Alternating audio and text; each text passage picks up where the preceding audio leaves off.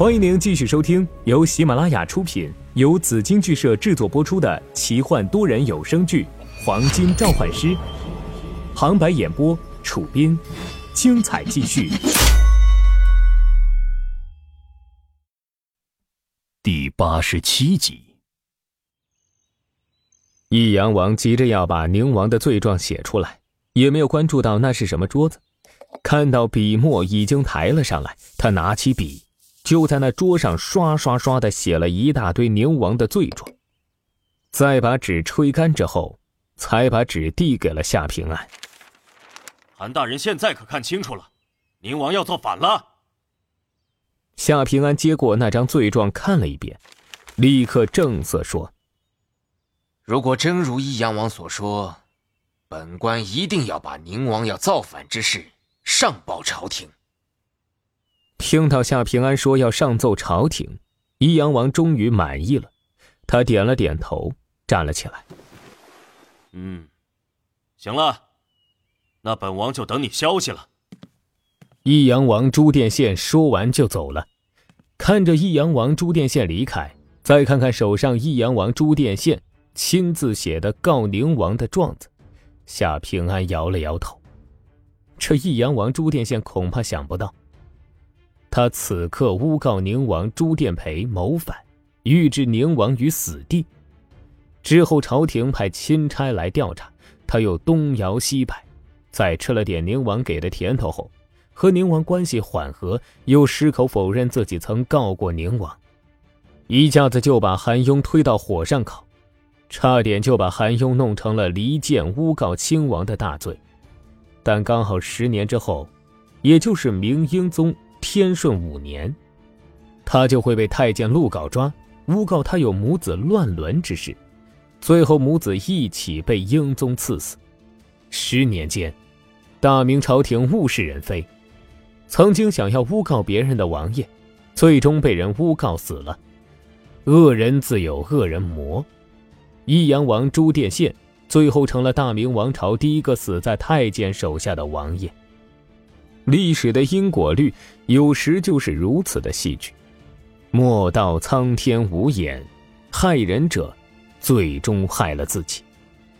韩雍可以装聋，苍天岂能无眼？夏平安心有感慨的轻轻说了一句：“大人，要是查清宁王谋反之案，那可是大功一件啊。”韩雍身边的谋士师爷。立刻就从侧门进了客厅。刚才这师爷一直在门外，现在一脸兴奋。大功一件。夏平安摇了摇头。哎呀，这益阳王的状子呀，搞不好就是勾魂的白绫，要命的毒酒。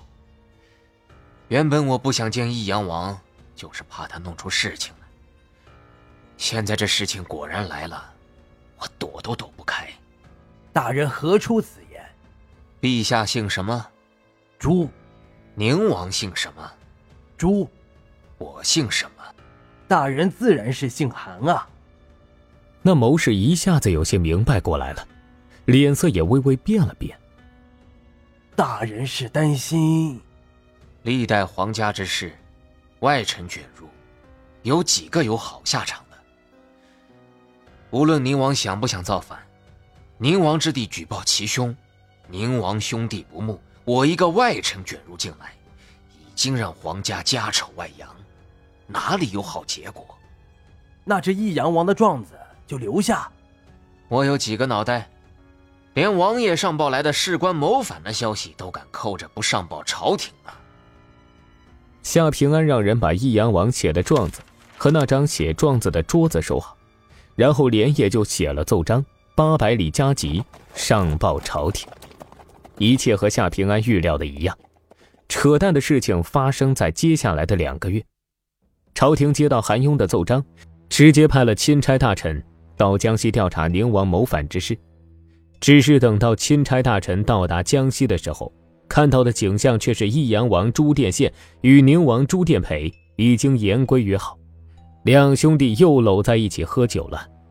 益阳王朱殿宪绝不承认自己告过宁王谋反，也不承认自己找过韩雍，反而说是韩雍诬陷他和宁王，要离间他和宁王的兄弟之情。益阳王朱殿宪这一翻脸，韩雍一只脚就已经踏入了鬼门关，钦差大臣回京复命。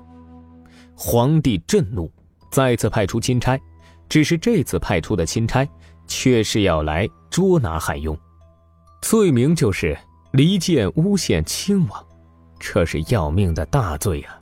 要来捉拿韩雍的钦差带着一队锦衣卫，气势汹汹地来到韩雍府上的时候，韩雍不慌不忙，把当初益阳王朱殿宪写的状子拿了出来，给钦差过目。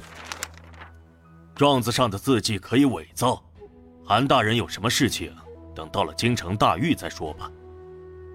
钦差看了那状子，平静地说：“状子上的字迹的确可以伪造，不过有一件东西伪造不了。什么东西？”钦差好奇地问。韩雍让人把当时益阳王写状子的那张白木桌搬了出来，让钦差过目。这就是当时益阳王写这张状子时的桌子，我一直小心保管，大人一看便知。钦差大人一看那白木桌，只见白木桌上的墨痕与状子上的笔迹完全一致，毫无修饰，这说明这张状子就是垫在这张白木桌上写的。而如果状子的笔迹是伪造的，伪造者难以一气呵成。完全模仿易阳王笔记把状子写出来，势必要修饰润色，那留在桌子上的笔墨的痕迹也就会不同。钦差好歹也是要脸的，还干不出颠倒黑白的事情。知道韩雍被人诬陷，最后就只带着那张益阳王写的状子和那张白木桌回京复命。皇帝看了状子和那张白木桌，他无语。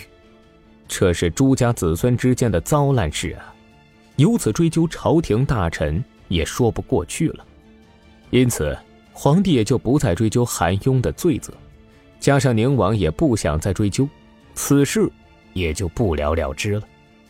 韩雍一场大捷，最后就靠着他的老奸巨猾准备的一张白木桌躲了过去。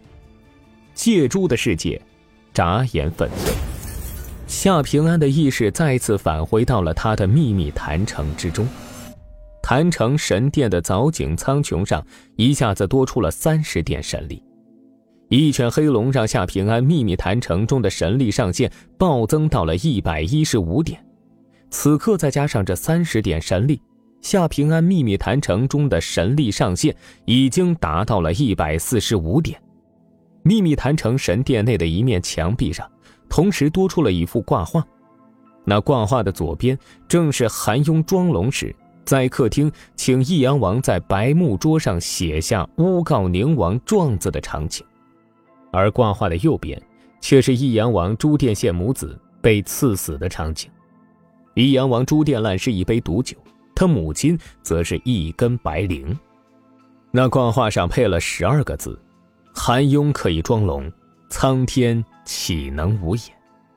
夏平安完美融合完这颗神力借珠，享受完神力灌顶法体，在密室中睁开眼睛，时间才下午五点多。夏平安起身，身体肌肉、骨骼、关节又一阵炸响。之前看完监控录像，他的获胜把握是五成，而现在随着身体素质增强，这获胜的把握已经变成了七成。每次融合完借珠后，都会非常饥饿，身体急需补充能量。看到时间差不多了，夏平安就到楼下的餐厅吃饭。来到餐厅，夏平安受到了更多的瞩目。整个镇魔卫的所有人都应该知道了，那些看夏平安的目光大多都是同情的。一个刚刚成为召唤师的菜鸟和穆清晨这样的人对上，结果不问可知。穆清晨也来了。看到夏平安，他故意来到夏平安身边，居高临下，阴阴一笑：“，今天多吃点儿，明天你还有没有牙，还能不能这么吃东西，还不好说呢。”“哼，你也多吃一点。”夏平安笑了笑：“嘴硬没用，希望你明天能比李云洲坚持的更久一点儿。穆清晨瞥了夏平安一眼，然后离开。夏平安坐的桌子空空荡荡，没有人坐过来。这里的其他人和夏平安都不熟，这种时候，没有人愿意坐过来和夏平安一起吃饭，免得让穆清晨误会。莫名其妙得罪一个有着大家族背景的铸器师，实在犯不着。在餐厅内，夏平安孤零零地坐在一张桌子上，有些惹眼。不一会儿的功夫，一头白发的严朵也来了。他看到夏平安，毫无顾忌地端着餐盘，一屁股就坐到了夏平安的对面，一双眼睛在夏平安的身上打量了两遍，然后微微倒吸了一口冷气。小声的问了一句：“成了。”夏平安微微一笑，点了点头。严铎无语啊，他原本以为夏平安融合那颗神力借珠的成功率不会很高，能活着就不错了，没想到夏平安还真成了，这运气也太好了吧！刚刚吃完饭，走出餐厅，夏平安手机就响了起来，他拿出手机一看，是莫言少打来的。去停机坪我们给你送来一颗罗网戒珠，那颗罗网戒珠融合失败也不会死人，成功后可以召唤罗网，还能有一次神力灌顶法体的机会，对你明天上擂台会有帮助。莫言少居然会给自己送来一颗戒珠，夏平安还真没有想到，这可真是雪中送炭了。主任，这是谁的借珠？这是大家一起凑钱买了送给你的。这是我们整个特别行动处的事情，你明天在台上好好表现就行，不要有什么压力。被穆清晨找茬，还有这待遇？夏平安的心情一下子变好了不少。他来到省部的停机坪，就看到来自香河市秩序委员会的一架直升机已经停在那里。有些面熟的驾驶员让夏平安签收了一个小包裹，片刻不停，就直接驾驶着直升机返回香河市。拿着小包裹的夏平安再次返回自己的住所，拆开包裹，里面就是一个盒子。打开盒子，一颗光彩琉璃的戒珠躺在里面，戒珠上就四个神纹：网开三面。原来召唤罗网的戒珠就是这个。前段时间我还是商纣王手下的奴隶，没想到眨眼的功夫又要成为商纣王的祖宗了。有意思。